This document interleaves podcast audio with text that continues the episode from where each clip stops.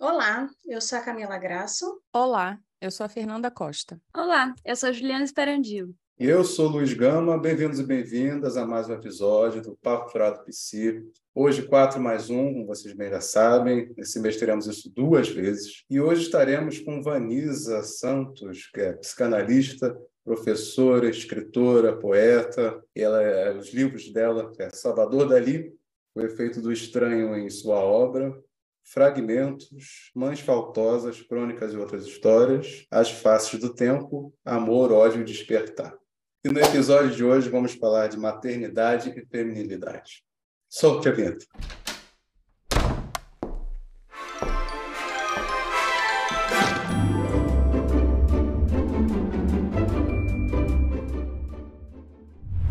Vocês viram que a gente tem convidado de honra aqui atrás? Eu até abaixei para É, poder ó. não cortar eles, tá vendo? É. É o Freud Lacan. Lacan. Ah, Ah, o Freud. Eu olhei de longe e parecia Betty Boop. Você faz, Camila? Não, não fui eu que fiz isso, não. Eu estava olhando aqui, eu falei, ela tem uma Betty Boop também, olha só como a gente é. Me deixa. É. né? Tentando lembrar os nomes dos seus livros, Vanessa. Ah, tá. Livros.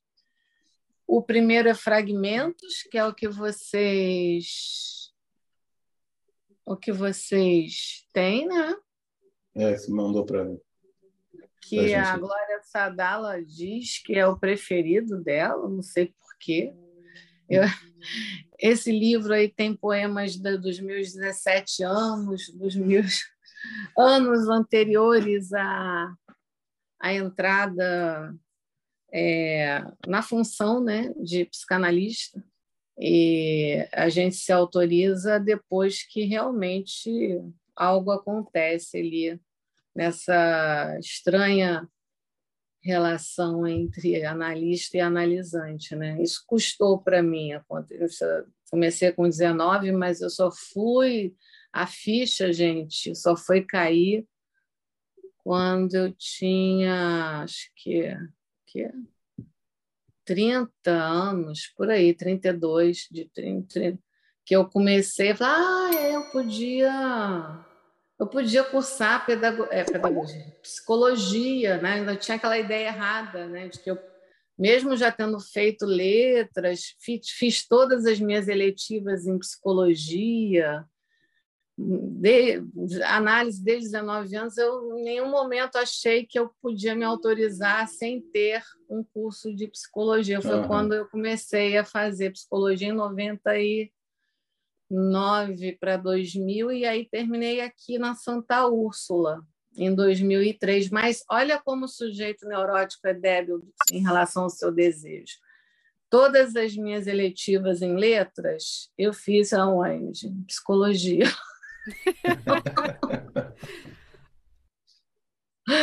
As eletivas, mas eu, eu, eu nunca me arrependi de ter feito letras assim. Eu foi para mim agora então mais mais ainda eu consigo é, saber que foi um percurso importante, né? Mas por que, que eu estou falando disso? Gente, me É, tá, falando dos seus livros. Aí você foi Ah, dos seus dos- 17 anos. Ah, é, então esses fragmentos aí vocês vão ver muitos poemas, muitos não, mas alguns poemas em inglês, que era quando eu estava assim no auge dos meus 18 para 19, 20 anos, aí eu estudava, eu lia muito e eu tinha um caderno de palavras, que eu amo essa coisa de palavra, que eu me apaixono pelas palavras. Eu tinha um caderno de vocabulário, eu tentava fazer alguma coisa minha com aquela palavra, aí dava poesia às vezes, né?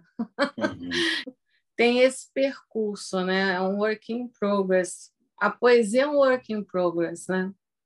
Uhum. Po- né? Poesia não sai de moda, mas a gente, enquanto poema, a gente muda, né? A, a Camila, que estuda Clarice Lispector, deve ver isso com mais... É, né, Cla- né, Camila? Eu não estudo Clarice, não, eu só gosto Não? de ler mesmo. Mas jurava, que- mas jurava que você estudava Clarice Lispector? Não, não, não. E gosta do nome, né? Nome Clarice. Ah, e gosto É, do nome, sim. óbvio. né? Ah, Tá estudando eu- outra Clarice. É. Mas, sabe, tem toda uma questão em relação a, a, ao estilo dela, né? aos tempos de Clarice, a temporalidade da obra em Clarice, resulta num, num, num giro assim, né? no estilo dela. Né? Isso é comum, né? vocês vão ver em vários, em vários autores aí. O, o Luiz, que é músico, pode verificar isso na obra dos Beatles, provavelmente, né? Uhum, sim.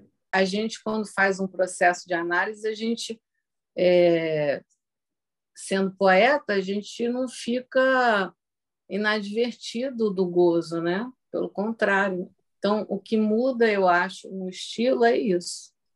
Hum. É a valência de gozo aí. O gozo continua, mas de, outro, de outra forma, né? Aí é então, fragmentos, seria... as faces do tempo, que é um que eu falo muito sobre a questão da, da, da castração em relação ao tempo, em relação ao, a, ao envelhecimento, à morte. É todo um... Esse livro não tem mais também para vender, é uma pena. Fininho, fininho, é, saiu pelas sete letras. É, Salvador As Dali. do Tempo. E a, o último de poesia, Amor, Ódio e Despertar, que nunca Nossa. esteve tão atual. É uma pena, eu queria ter dado para vocês, porque tem. De vez em quando estou publicando aí uns poemas desse livro. Aí depois teve da, o Salvador Dali, né, que é o, o, o efeito do estranho na obra de Salvador Dali, e o último foi As Mães Faltosas Crônicas, esse totalmente é de ficção. Ah, é ficção total. Hum. Ah, zero, zero teoria. Zero teoria. Não, eu, eu gosto mais. O Kiné, quando fez a live comigo de lançamento, ele de cara falou: o seu livro é, é totalmente psicanalítico Aí eu fiquei assim, eu não sabia se aquilo era um elogio, mas era, era um elogio, né? Ter falado, era um elogio. Mas, é, mas eu entendi o que ele quis dizer. O que ele quis dizer é que trata de questões é, caras à psicanálise, né? A, a questão do feminino, a questão né, da falta no sentido mais amplo, né, das mães faltosas, que ele diz que é uma tese isso é uma tese, as mães faltosas, que é uhum. diferente da mãe freudiana, da mãe. É... Como é que aconteceu tudo isso?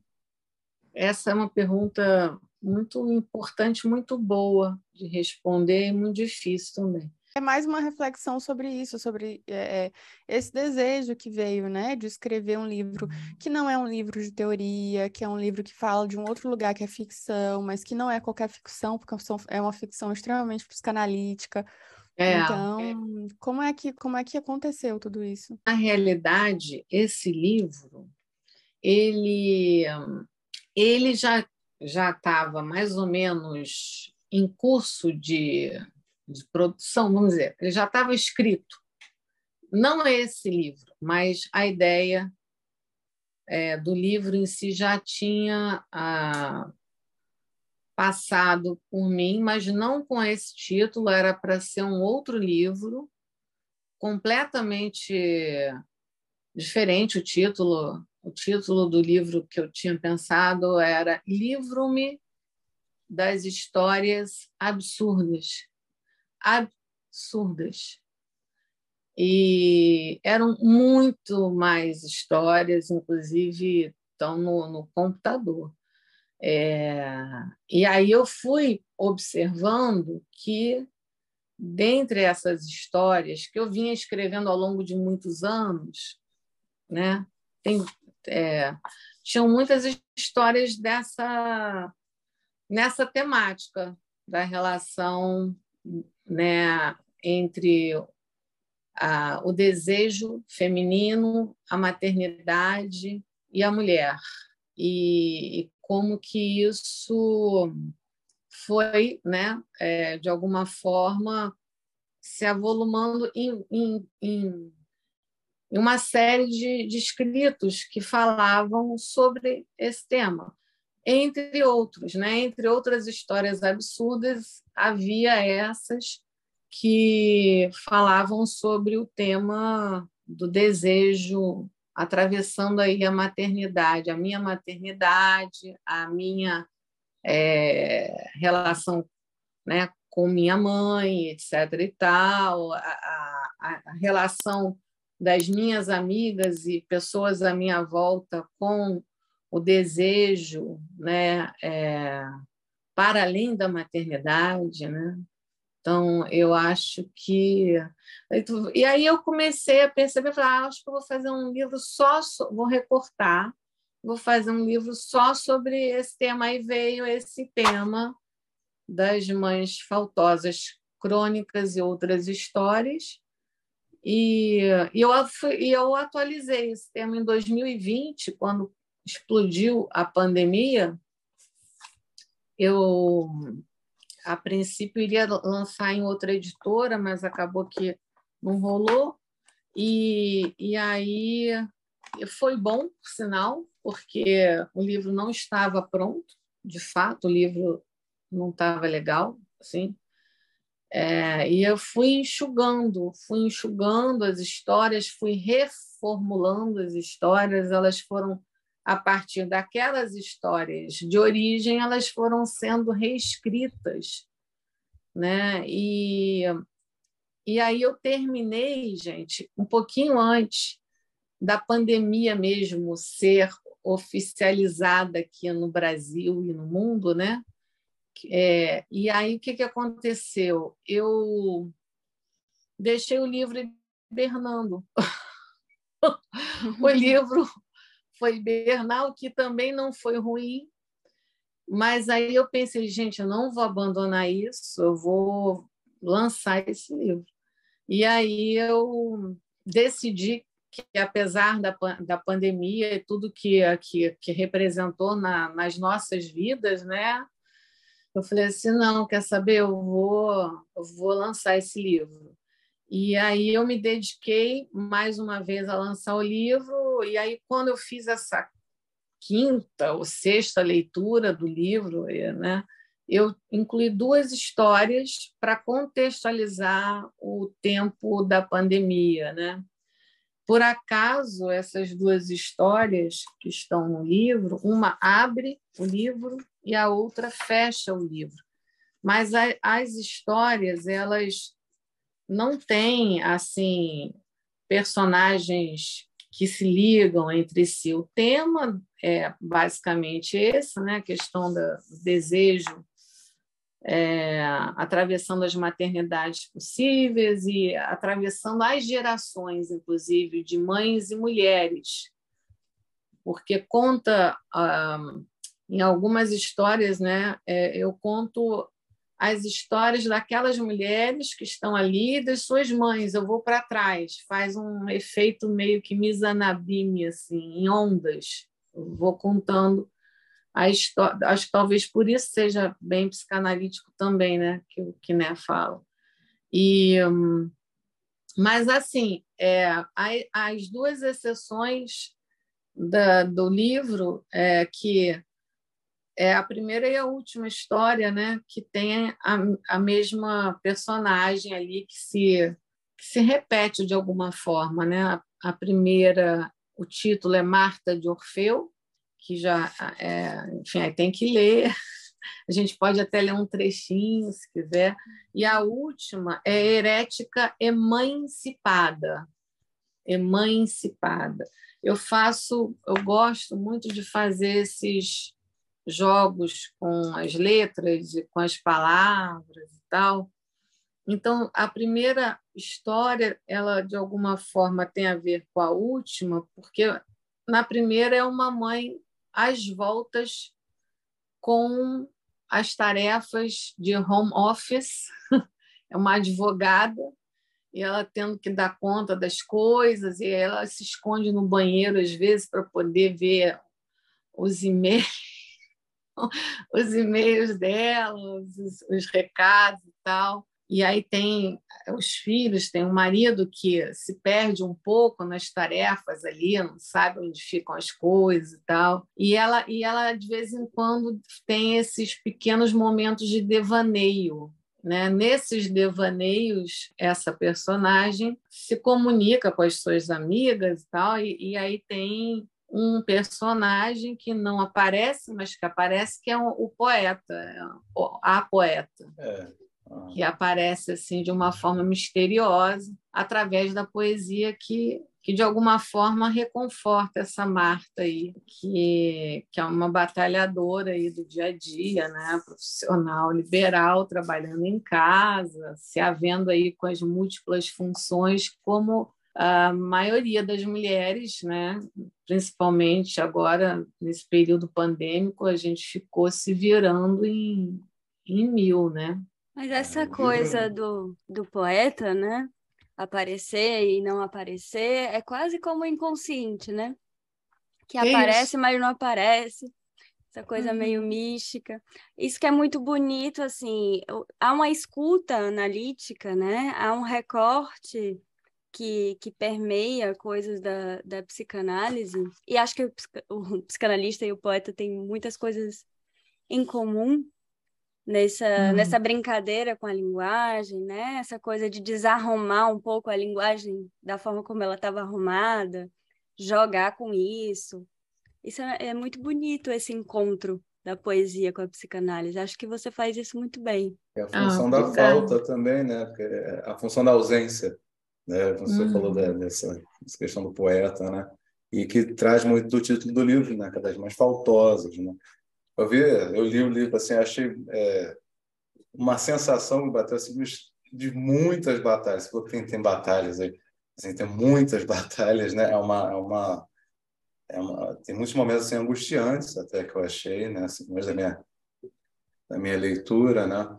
É, e nessa, a gente está aqui falando nesse mesmo sobre isso, sobre o olhar do outro social, sobre a mulher, sobre o homem, enfim, uhum.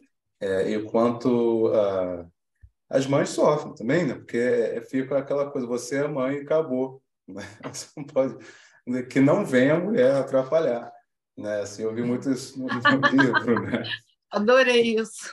Mas isso, isso, isso se linka, Luiz, com algo que a própria Vanisa falou é, anteriormente, que eu achei muito precioso, que é isso que, que é as maternidades, né?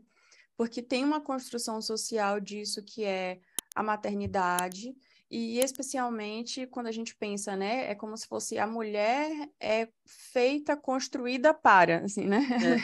É. é, é, é, o caminho é esse. E, e aí me passa agora um, um, livro muito interessante que eu li que se chama Mães Arrependidas. É de uma jornalista. É um, é um livro interessantíssimo. É bom, é? Vou anotar, peraí.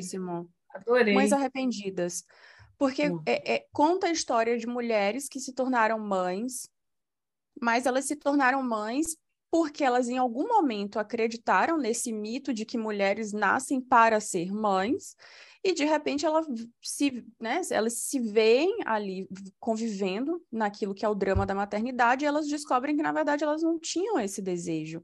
É, o que não significa que elas tratam mal os filhos, não é desse lugar que elas falam mas elas conseguem pôr em palavras isso que é, não, eu não tinha esse desejo. Existia uma, existia um mito social em que no qual eu acreditei, né, é de que eu deve, que eu de que porque sou mulher preciso ser mãe, e hoje eu me arrependo disso, não é uma escolha que eu tomaria, né, que eu, que eu decidiria novamente. Mas eu achei muito interessante isso que você falou sobre as maternidades, né, porque abre um pouco o, o, o leque para a gente pensar o que, que é isso do ser mãe, né? É, é, e como é que isso se recorta no social, no singular do sujeito, enfim. O é. próprio título é bem psicanalítico, assim, porque a gente ouve o tempo inteiro do social que a mãe tem que ser isso, tem que ser aquilo, tem que estar presente, tem que fazer assim, tem que fazer assado.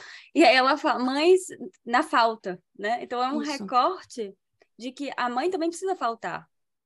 Né? É. Assim, já, já tá implícito isso, é, isso no título, né? Isso é um, uma constatação bem psicanalítica da, da coisa, né? De pensar a é. função materna de outra forma, assim. Sim, e nas histórias, é isso que, pelo que eu entendi, nas histórias que a Vanessa conta, é justamente essa falta que apazigua as batalhas que acontecem entre as famílias, né? Uhum. Pelo que eu entendi, é. tem muito disso, esses paradoxos. Assim. É, na, na, eu gostei muito do a, que a Fernanda pontuou ainda há pouco. Vocês sabem né, que a, a, a orelha é da Vera Iaconelli, né? e não foi por acaso, porque ela tem um livro fantástico que é Mal-Estar na Maternidade, que eu recomendo muito. E essa questão que a, que a Fernanda colocou, ela trabalha muito num determinado capítulo, por exemplo, vários, né? mas, por exemplo, no 3, o século XX e a psicanálise, aí ela vai falar justamente sobre essa posição né, de um saber natural, um instinto materno, né? E ela uhum. desconstrói isso com textos assim bem é, importantes e tal. Ela, o próprio é claro que ela chega lá no Freud, né, sobre os temas mais, é, vamos dizer, difíceis, né, das pessoas entenderem, até acusarem o nosso querido Freud de machista e misógino, né, quando ele vai lá e ele se retrata disso lá nos textos, né, 1931, 32, 33, aquele aquele percurso que ele faz né, sobre é, a questão né, do desejo né, feminino e também essa equivalência, né, filho, falo, né, que se desconstrói com Lacan, principalmente, né? Então eu acho que, mas eu quero dizer o seguinte: quando eu escrevi esse livro, eu não pensei em nenhuma teoria. Eu juro para vocês que não foi uma coisa feita para suscitar temas teóricos. É óbvio que eu sou atravessada pela psicanálise, né? Eu fiz análise por muitos anos, desde 19 anos, depois é, iniciei minha formação continuada, né? contínua, né? até hoje. Então, é impossível que é, o meu inconsciente né, não tenha produzido algo a partir dessas intervenções né, é verdade. Do, do, do, real e do simbólico, né? que, é, que a análise ela convoca aí uma produção, né? mas eu, eu não pensei realmente em nenhum tema teórico. Agora, em relação a essa questão da função materna, que eu acho que é o mais interessante, talvez, né? uma das coisas aqui que eu acho interessante no livro é colocar essa função é, bem explicitamente, essa função materna bem explicitamente como algo que qualquer um pode exercer. É, e, então, nesse sentido, um homem pode ser mãe, um uma transmulher também pode ser mãe. Né? Aqui a gente tem uma, uma história que eu gosto bastante, que é Eu sou Portela e daí? É uma história que eu não vou contar para não perder a graça, porque senão perde muito a graça se eu contar, mas tem a ver com essa questão da função materna. E eu acho que a questão da falta ela, ela é muito mais ampla do que é, o termo suscita em psicanálise, né? Claro que a mãe faltosa ela é a mãe culpada também, né? Aquela que se sente culpada por faltar. Mania de botar tudo culpa em mãe? Que mãe é culpa disso, culpa daquilo? Ridículo! Ah, eu, hein? Essas crianças hoje em dia são perturbadas. Fala tudo na cara da gente, não tem modos. Por estar em falta, né? Em português a gente pode fazer essas associações. Se um dia eu tivesse que traduzir esse livro para o inglês ou para outra língua, eu não sei como é que seria isso, mas uh, estar em falta com alguém, está devendo a alguém, devendo atenção, carinho, a presença, o amor. Então, essa, essa falta também é crônica, né? mas ela pode deslizar. Né? Você pode, em algum momento, perceber que é importante que essa falta aconteça. Vamos fazer terapia. Só esqueci é de dizer que pela sua. Né? Para que o sujeito ali que está diante de você se inscreva como faltante também e desejante, portanto, né? Então, é... Mas olha só, Vanessa, é, você não uhum. acha, é uma pergunta, tá? Pelo uhum. que eu uhum. tenho escutado, assim, na clínica, e uhum. também pela minha vivência, né? Porque uhum. esse tema é um tema muito caro para mim, especialmente no momento, né? É, mas você não acha que é justamente pela falta que uma mulher talvez consiga engravidar ou, ou, ou né, que, queira adotar, por exemplo? Porque eu escuto isso, sabe? Eu já escutei assim pessoas dizendo a, é, a, como justificativa para ser mãe. Claro que a gente sabe que tem a diferença, né, da questão da necessidade e do desejo, mas uhum. que é, se quis ser mãe porque faltava algo.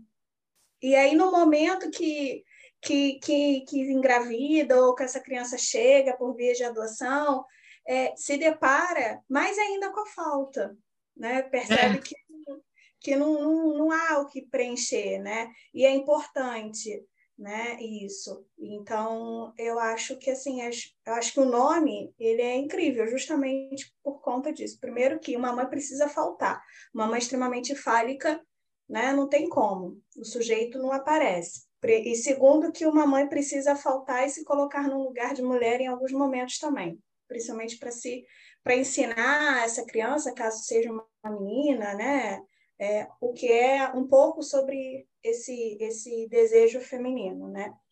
E, e terceiro, porque acho que é a partir da falta que isso que isso surge, uhum. né? O uhum. desejo ainda falta, sabe?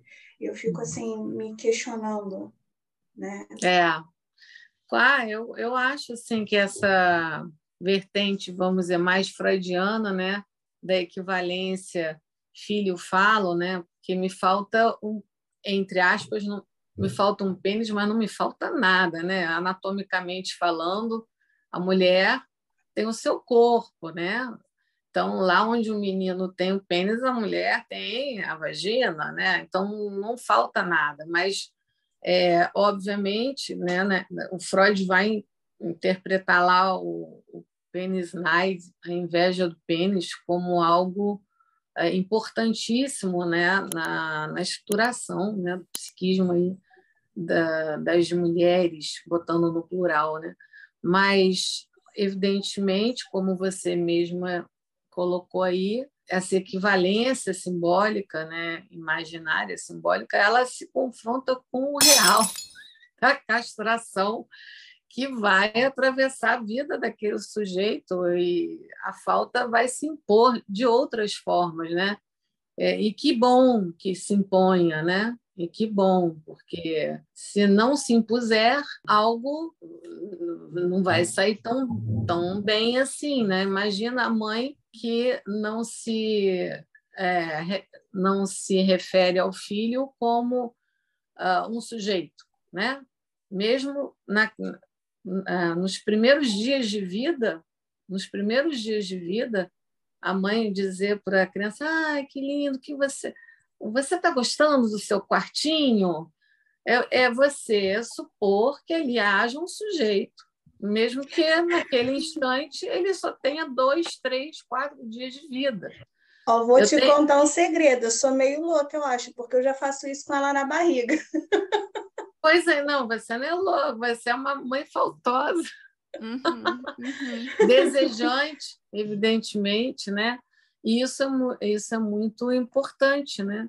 Você sabe que uma das histórias que me influenciou, eu, eu não sei se tem alguém que escreve ficção ou escreve poesia, mas a gente que escreve, a gente se inspira em muitas coisas na vida. Muitas histórias aqui eu peguei de, de observar é, situações, e uma delas até foi uma entrevista que eu vi por acaso no programa que é Papo de Segunda.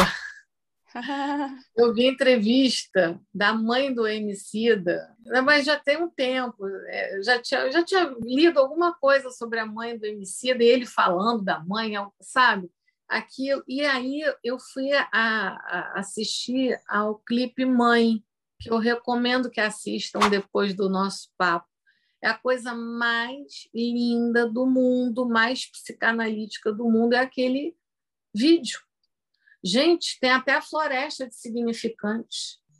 Que, assim, uhum. claro que ele, ele é poeta, né? Então ele, mas ele, não sei se faz análise, já fez, né? Certamente, acho que não, não deve ter lido Lacan, mas assim é lindo o clipe. Vocês têm, e é linda a letra do rap. É a letra do rap é a coisa mais linda que tem. Então assim, aquele dia que eu assisti aquele clipe, aquilo me inspirou uma história aqui que eu vou dizer qual é a eu é, é culpada ou absolvida, que é a história de duas mulheres que estão né, interagindo na história. É uma é uma patroa e uma uma diarista, né? Sendo que a diarista é uma passadeira que quer estudar psicologia, mas a patroa nem sabe disso. E, enfim, mas começa com um piti histérico dessa patroa em relação a uma entrevista que ela estava vendo num programa de televisão, né, com uma psicanalista renomada que estava falando sobre a questão da maternidade, não sei o que, não sei o que, e ela fica toda injuriada com a tal da psicanalista, xinga, e nisso tá lá a diarista passando roupa, escutando, passando é. roupa, é. escutando a a tal da, da patroa. Aí vem a história dessa mulher, que é Dona Fab, é, Fabiana, é, acho que é Fabiana. É, Odete é a passadeira e a, a patroa lá, histérica, é a Dona Fabiana, que começa xingando a psicanalista de psicanalista de merda. Né? E, e aí ela se dirige a, a passadeira e fala: Você não concorda comigo, Odete? Então aí vem toda a história da Fabiana, por que, que ela é tão revoltada assim? É uma história até bastante comum de a gente ver, né? Não me inspirei em nenhum paciente, obviamente, mas assim histórias que a gente escuta e vem a história da Odete, que é uma nordestina e tal, que vem fazer a vida, não sei o quê, e tem toda uma relação muito bonita com, com a maternidade dela em relação à mãe dela, que a abandonou, entre aspas, mas que ela traz simbolicamente no seu né, na sua vida, e a relação dessa mulher com os filhos. Então, é uma história muito eu gosto, uma das mais é, tocantes do, do livro, eu gosto dessa história. E foi inspirada nessa, nesse clipe, nessa. Né, não é só nesse clipe, né? nessa história aí toda, né? Da, das mães que, que faltam sim para não deixar faltar o leite. Elas saem de casa, deixam o filho ou, ou às vezes sozinhos, ou com a, com a vizinha ou com o vizinho, mas é para não deixar faltar leite, não deixar faltar roupa, não deixar faltar educação. Então, tem, então tem várias faltas, você entende? A, a, falta da mãe da patroa já foi outra, né? Porque então já é outra trajetória, mas a gente não escapa da falta. É, é, é o que é universal, que eu acho bacana em Freud, né? se tudo ou quase tudo é contingencial, né? tudo é contingencial, né? Na nossa uhum. vida, como a gente vai lidar com a falta é contingencial, mas ela existe, né? É, eu fico me perguntando se não é mesmo sobre essa transmissão da falta, né?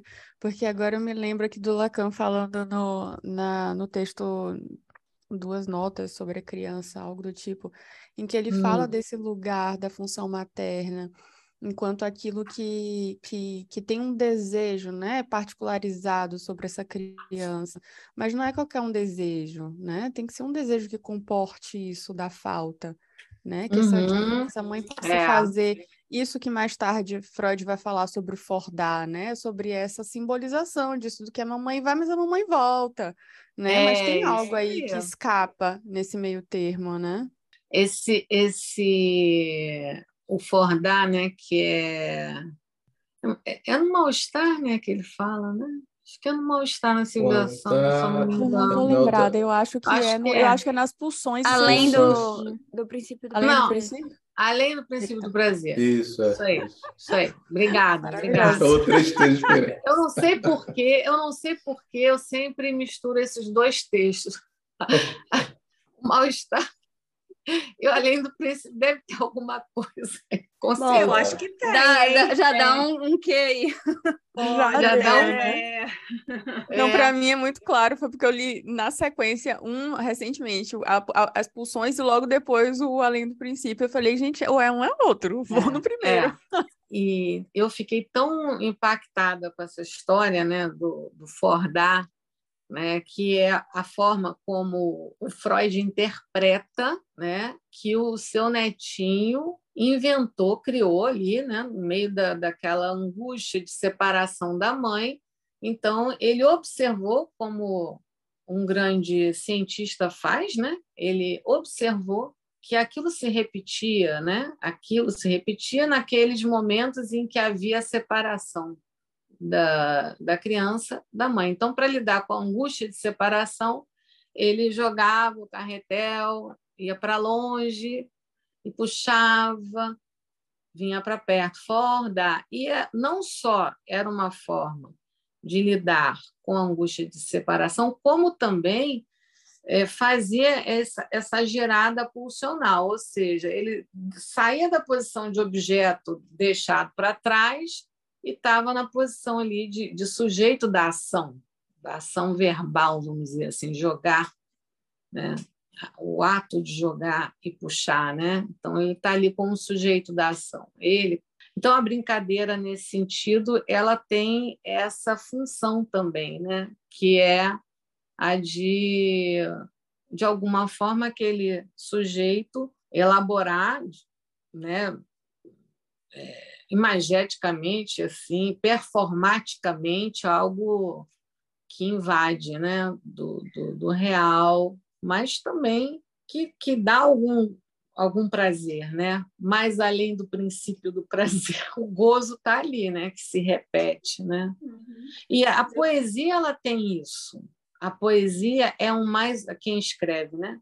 O poeta ele, ele não pode ser capturado em seu ato. Tem até um poeminha que eu escrevi isso. O poeta não pode ser capturado em seu ato, mas é, ele insiste, né? Está sempre porque como é falho, né? A, a poesia ela é sempre falha, nunca vai dar conta.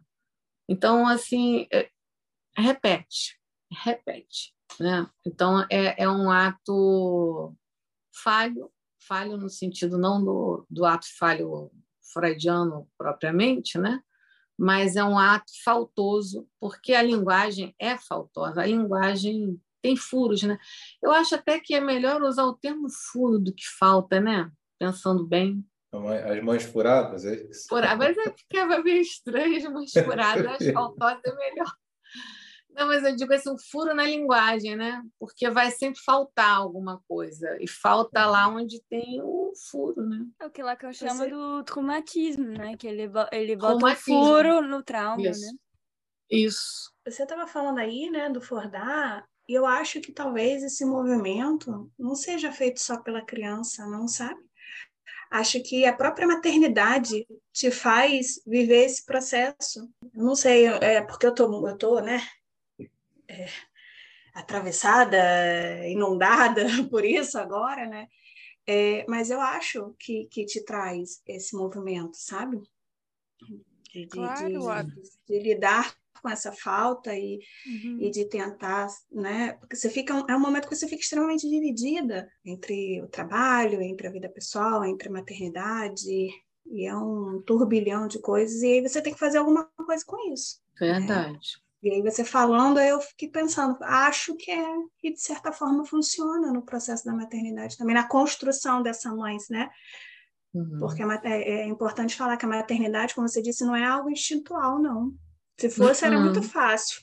Não é, cada, cada, uhum. cada mulher vive a maternidade de uma forma, né, em, em vários momentos diferentes. Eu tenho né, experiência de dois momentos diferentes de maternidade. Então, assim, enfim, eu acho que é, é, é lidar com a falta. Inclusive, acho que é um dos momentos que a gente, que a gente se depara mais com a falta, sabe? É a maternidade. Acho que a gente vive o feminino, experimenta o feminino no corpo. É, e não, não é, é fácil. Muito, muito interessante isso que você falou, Cami, porque eu ouço muito na clínica isso, desse momento que é. Não é que é um depois do vivenciar a maternidade, porque não tem um depois, né, por assim dizer, mas esse entremeio que é sou mãe, opa, agora também me descobri mulher. Hum, que que é isso? Então, assim, é, e me parece que é um ponto marcante, sabe?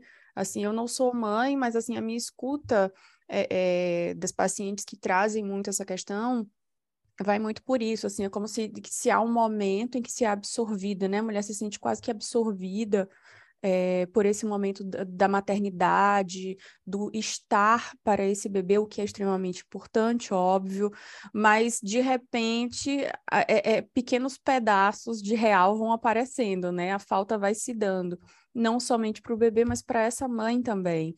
E, e, parece que tem um para além disso, que é o ser mulher. E aí isso vai, né, começando a entrar em, em, em xeque, né? E, né, de que, de que lugar estou falando, como posso passear por essas duas posições. É. é isso que você está falando, é quando a gente fala assim de uma maternidade muito entre aspas ideal, porque eu não gosto dessa palavra uhum. ideal, né? Porque é aquela coisa idealizada, mas tem muitas maternidades que são atravessadas por situações complexas demais. Exato. Né?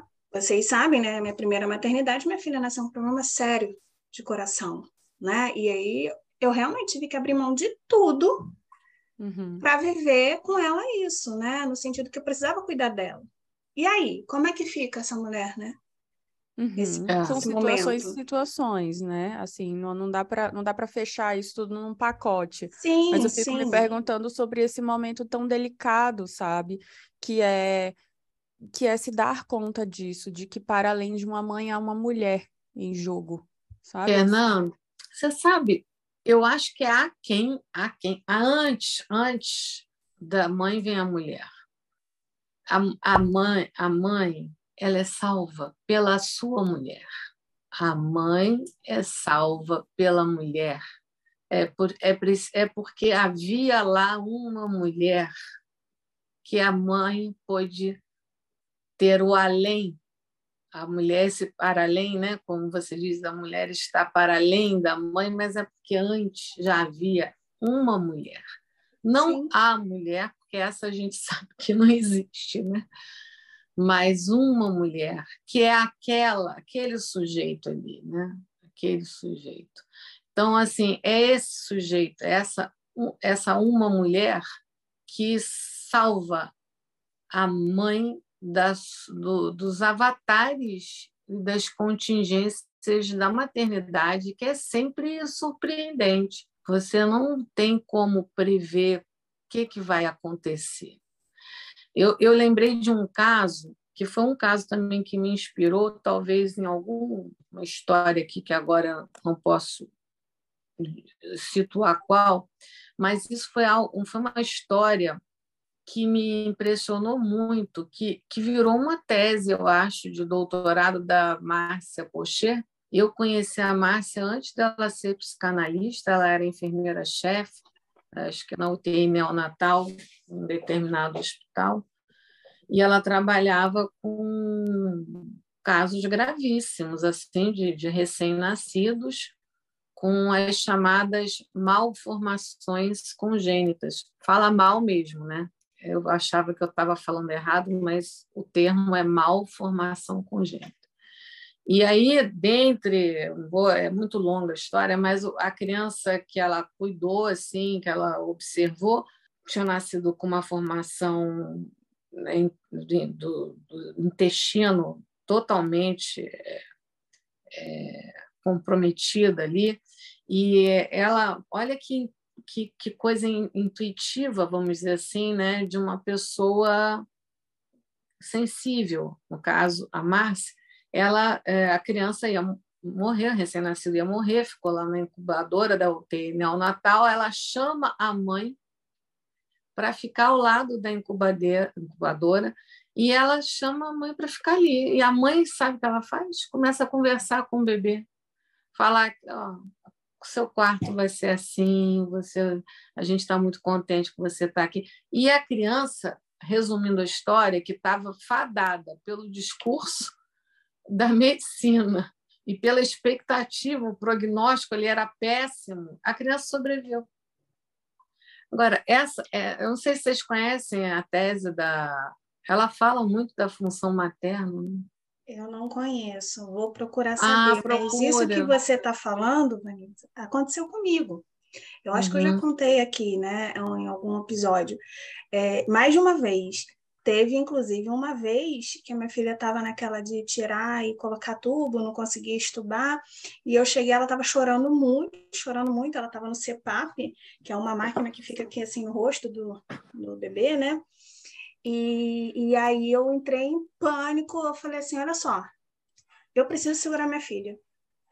Uhum. Eu preciso segurar ela no colo, pelo amor de Deus. E aí o, o, acho que a equipe também muito sensível, sabe?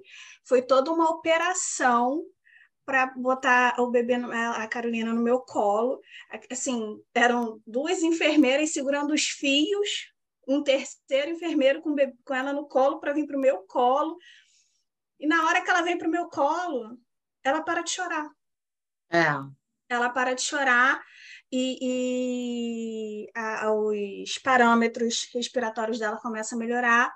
No dia seguinte, ela está fora do, do CPAP, ela finalmente foi estubada e não precisou voltar para o tubo, sabe? E, e, eu escutei, eu escutei do, do, do, do, enfermeiro lá, o responsável pela equipe, que eu estava com muito medo de trazer ela para casa pela primeira vez, que ela ficou 45 dias internada direto, fez cirurgia, cateterismo, enfim.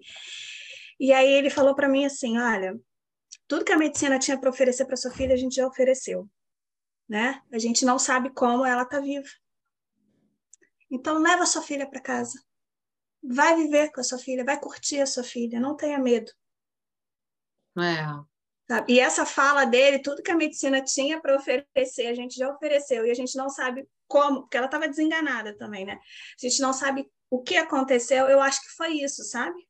É. Eu acho que essa aí, é, eu conversava com ela, é, eu, eu, pedi para segurar ela, e depois disso eu comecei a fazer, os, quando eu estava lá, eu que cuidava, né? Trocava, pedia para trocar fralda, e, sabe? Manipulava o corpinho dela, e eu acho que isso fez diferença.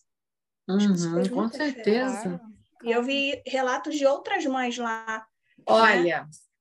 eu, vou, eu vou até ler aqui um, um dos poemas que eu incluí no, no conto, que me lembrou você é, essa situação, né? Fora isso que a gente está falando do poder das palavras, das palavras enquanto som, mais do que as palavras enquanto ditos, mas enquanto ditos daquele jeito, naquele som, né?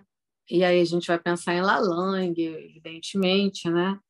E, mas eu, eu, eu fiz um, um poema intitulado Oração do Poeta. Eu fiz em português e eu tentei fazer em inglês. Em português eu achei que ficou mais bonito.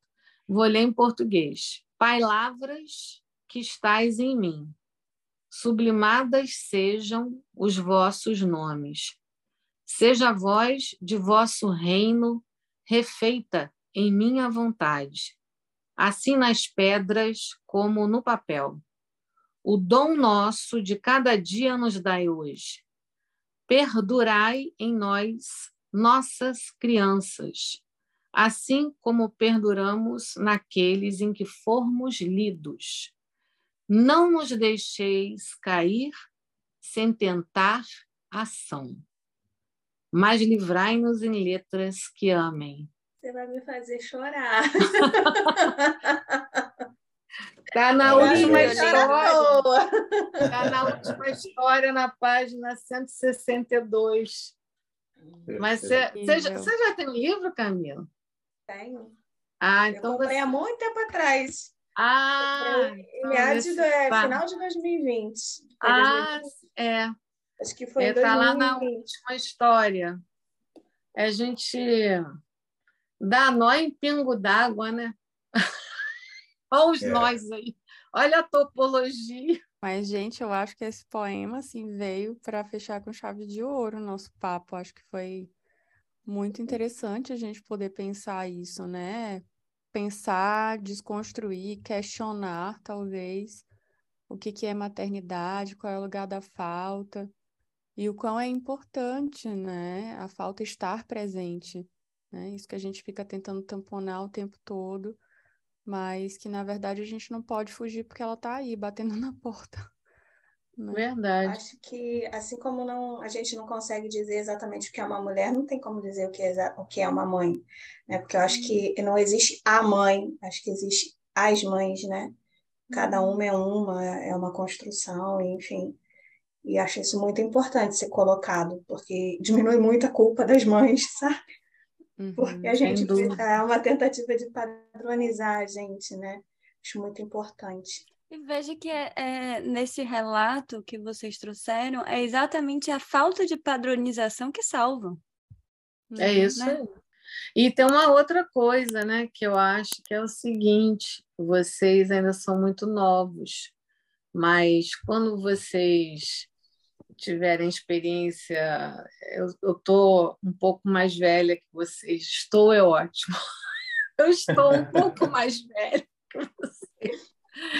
É, a gente, na, na fase em que eu me encontro, um filho de 24 e outro de 17, a gente sempre fica assim, meu Deus, será que será que vai dar certo? Será que vai dar certo? Será que eu fiz direito? Então, é sempre no posteriori também, a gente não sabe nunca, né? Não sabe. A gente olha assim para o, o filho do vizinho é sempre mais bonitinho, né? É sempre mais certinho, deu mais certinho, não sei o quê. Quem disse que o nosso não deu certinho, né? A gente sabe que porque a gente sabe dos bastidores, dos furos, dos nossos, dos filhos, dos maridos, das esposas, das companheiras e companheiros. A gente sabe dos nossos furos, né?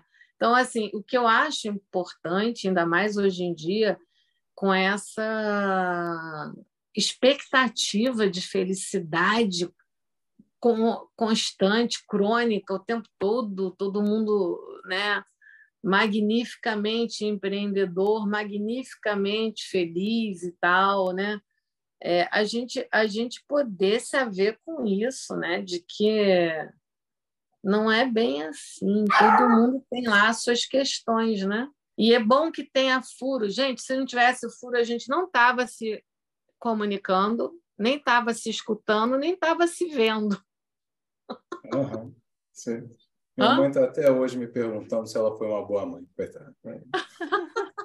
Quando é que você vai libertá-la disso? Ai, você vai dizer. Ai, e toda Hã? mãe acha que não é boa mãe, Luiz. Assim, esse mamães é o medo, e... sabe? E mamães, como diria a Vanisa no livro. Mamães e mamães. Mamãe, isso aí. Ser, Tem... ser mãe é, é viver assim, sob medo, na culpa, na falta. É difícil, não é fácil, não. É. Ô, Luiz, você sabe da história daquela música Let It Be, né? Claro. Quer contar para o pessoal? Claro. Todo mundo sabe? Sim. Eu, eu, vou contar, assim, mas eu, eu recomendo também procurar o próprio Paul McCartney, que ele sempre conta isso de uma forma muito bonita. Assim, é, né? tem no YouTube, é. é. principalmente no, no Carpool, né? Que, com aquele... Isso, é. né, que ele conta de uma forma que o cara até se emociona. Então. Foi de um sonho, né? É, que ele teve, que foi com... Ele sentiu um desamparo no sonho, né? Veio toda isso. a questão dele, assim, né? E, e aí ele naquele desamparo, naquela angústia, aparece a figura da mãe, que é Mary, né? Maria, né? Aparece é. e dizendo para ele uma frase só, assim, dizendo que ia ficar tudo bem, né? E aí encerra com Let it be, né? Assim, tipo, é. Vai ficar tudo certinho, que não se preocupe, Let it be. E que ele sentiu um, um profundo apaziguamento, tal, que é. ele Aí, aí bate a genialidade dele, ele acorda e faz a música, assim, pronto. Gente, muito legal, né? E Mary, que ele fala, Mother Mary comes to me, né? Ele fala, é, Mother Mary é, A mãe, Maria, vem até mim, dizendo palavras de sabedoria, let it be. É, é bem bonito mesmo. É linda essa música. Enfim, é, tem, tem muita história aí. Eu estou pensando em fazer o Mães Faltosas 2, mas ainda estou coletando inspiração no mundo. Eu fiquei na dúvida, viu, Vanessa, da, da, da coisa do, da ficção, sabia? Fiquei assim, ué, mas, mas será que Vanessa apareceu na TV dando entrevista? Então, será que ela é essa, essa, essa analista que apareceu na TV, analista que depois era analista da, da empregada lá da... Ah, Eu fiquei na dúvida. Então, né? O que, é ficção, o que, que não é? Eu estava até comentando com, com, as, com as meninas antes. Eu sei que tem ficção, mas eu não sei até que ponto. ah, mas essa não é a história é. da neurose? A isso neurose é isso. É. Tem uma ficção, não sei até que ponto. É, Exatamente. Olha, mas o que, que acontece? A gente faz, é, faz alguma coisa com aquilo que é nosso, né? Mas é sempre outra coisa, né? Nunca é, é um disfarce. Poesia é um disfarce, a ficção é um disfarce. Mas tem uma história aí que eu disfarço pouquíssimo, que é a história da, da, da morte da minha mãe. É, hum. o título da tá. história é UTI, Um Tempo Intermediário. E é uma história é que eu acho bem essa história. tocante. Hã? É incrível essa história. E aconteceu mesmo, daquele jeito. Uma das que é. mais me tocou, assim, é, é, é. Né? É, eu vivi, na verdade, eu vivi no inverso, né? Mas é. me tocou muito. E isso que você está falando, né, da poesia, eu acho que a poesia também salva, sabe? Porque eu não me considero poeta, mas no meu percurso do luto da Carolina, o que me salvou foi a escrita. Eu comecei a escrever. Ah. Eu escrevi muito. E eu estou pensando, não sei, assim, se é uma coisa que eu né, estou falando de novo em análise sobre isso, em publicar. Ah, que legal. E aí eu estou pensando em publicar é, junto com poemas da minha mãe. Minha mãe escreveu numa fase muito difícil para ela também, ela escreveu algumas coisas, e aí eu estou pensando em publicar um livro, é, poemas de mães e filhas né? Ai, que bonito. E, e, aí, nesse meio do caminho, falar um pouco dessa questão da maternidade, da psicanálise, da feminilidade, tem a ver com o meu tema de pesquisa, né? Mas, Ai, que legal, Salvou, Camila. assim, foi um momento que foi, me, me, me, me costurou, entendeu? A escrita me costurou. A escrita tem essa função, né, de alguma forma, você é convocado a produzir um, algum sentido para a total falta de sentido. E, e como não uhum. produz totalmente, né? porque não há um sentido último, nem total, nem pleno, felizmente, a gente continua escrevendo. Eu Sim. acho que se a gente. Eu sempre acho que se a gente é, desse conta pelo simbólico, nem ia ter arte, né, gente? É. Com certeza. É verdade. Então, que assim, bom que, é... que temos arte. Então, né? pra, é, eu vou, então, posso ler uma que eu fiz para a gente encerrar. Vocês estão ouvindo pela primeira vez, hein? Olha Só quem que ouviu foi meu marido, hein? Quando eu escrevi. É, agora tem que escrever a continuidade, né? Essa foi uma, da, uma das que eu escrevi para Carolina, né? Agora tenho que escrever para Clarice, né? Quando engravidei, pensei, nunca mais nessa vida serei sozinha por ilusão. Ser mãe é reviver no desamparo. Quando você nasceu, pensei, agora nada mais me falta. E novamente me enganei. Porque a vida é falta, você sempre me fará falta. Quando você morreu, pensei. Não, não pensei. Naquela hora eu também morri. E por um tempo fui carcaça de mim, e meio morta, assim vivi. Hoje, apesar de não ter você, voltei a viver. Mas desde aquele dia, um pedaço de mim, o melhor e mais bonito pedaço de mim, também se foi. Naquele dia, eu, sua mãe, morri. Esse foi um dos primeiros que eu escrevi. Nossa. No processo. O bom é que você pode se reinventar, né? Uhum. ah, aquela. Sim, todo aquela. mundo pode, né? É. Talvez seja importante é. para se reinventar também viver essa falta, viver esse luto, é. né? Porque há muito assim uma coisa da sociedade de não temos tempo para sofrer, bora. Isso ah, não. Não dá, né? A conta não fecha lá na frente, isso volta com mais com é. os juros da coisa, né? Então, assim, é, é, importante pensar isso, tentar escrever algo sobre isso, tentar costurar algo. E, e realmente a poesia e a escrita tem esse dom de falar além do sentido, além do que poderia ser dito, né? Tem algo que, que, que é transmitido que toca até a gente que ouve de um lugar para além do que a gente poderia dizer aqui. É importante viver o luto, eu acho que inclusive a maternidade, mesmo maternidade normal, a gente vive alguns lutos no processo, né? Porque você tem que abrir mão de algumas coisas na sua vida, não tem jeito.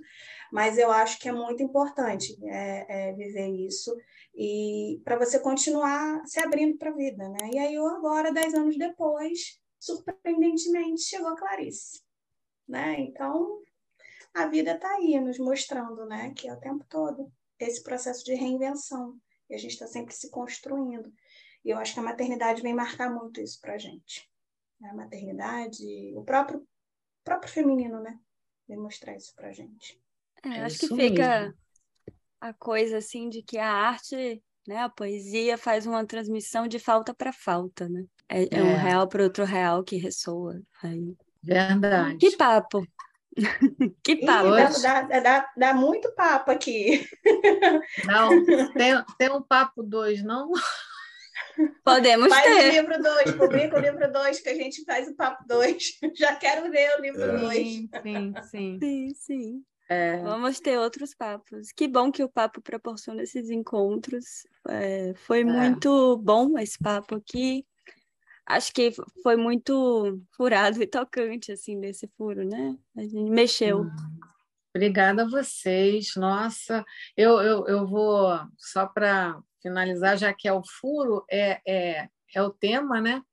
Tem um poeminha também que eu publiquei lá no Instagram, que eu não sei se é exatamente assim, mas é nós passamos por mais ou menos isso. Depois eu vou resgatar e mando para vocês.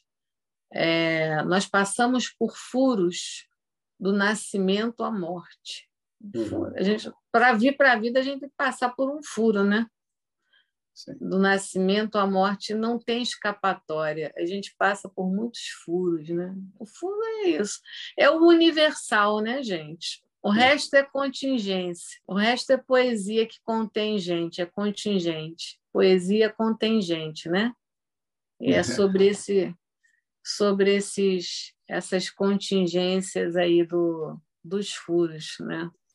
E a gente vai se tecendo. Eu acho bonito que a Camila é artesã, né? Eu acho tão bonito o ofício do orifício, né? O ofício, né? Em torno do orifício, né? Que o artesão faz isso, né? Eu acho tão bonito. Olha só que coisa bonita aqui. Inventou o furo, né? A caneca. Que seria não teríamos uma caneca se não tivesse furo, né? Ela inventa é. o furo e a caneca ao mesmo tempo. Ainda escreve aqui, ó, papo furado. Lindo, adorei. A vida é feita de furos e o importante é a gente fazer bons papos, né, com furo. É isso aí, gente. Aí o papo hoje foi maravilhoso. Adorei também. Obrigada. É isso Olha, quando, eu tiver, quando, quando eu tiver oportunidade né, de viajar de novo, assim, lá pela Europa, eu quero visitar vocês aí, meninas. Por venha. favor, venha. Ah, ano que vem tem, tem encontro em Paris, né? Ah, é? E, e, e, e, alguns meses atrás encontrei o Kiné aqui em Berlim. Então, assim, ah. toda oportunidade é oportunidade. Vem. Ai, gente. E ele prometeu que ia voltar. Vou escrever para ele, aí, Kiné. Quando é que você vai voltar? traz a galera, traz esses psicanalistas para cá. Então tá, é gente. É isso. Prazer. Muito obrigada por ter vindo e ter aceitado o nosso convite. Acho que é importante falar isso também. Foi muito é. precioso ouvir você falar hoje, assim, vários insights aqui na cabeça. Ah, é. E Opa. se tiver Mães Favutosas, dois vai ter que ter o repeteco. Estamos aguardando. Obrigado, Vanessa. Gente, ó, um beijão para vocês. Muito obrigada, tá? Obrigada. Beijo. Obrigada Quero ver vocês ao vivo em breve. Certo. Sim. Beijão. Tchau, tchau. É isso aí, gente. Muito papo, muita poesia. Hoje foi um episódio lindíssimo.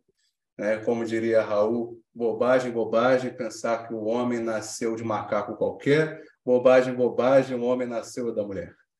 Então, segue a gente aí nas redes sociais, aí no Instagram, YouTube, Spotify, Twitter, e comenta aí que é importante para a gente, divulga e até a próxima.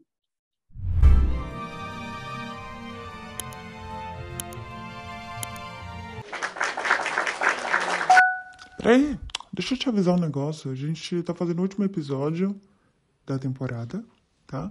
E vamos entrar de férias, porque a gente tava precisada mesmo, tá bom? É sobre isso. Mas a gente não demora, daqui a pouco a gente volta. Fica ligado aí que vai ter surpresa nas férias também. Beijo.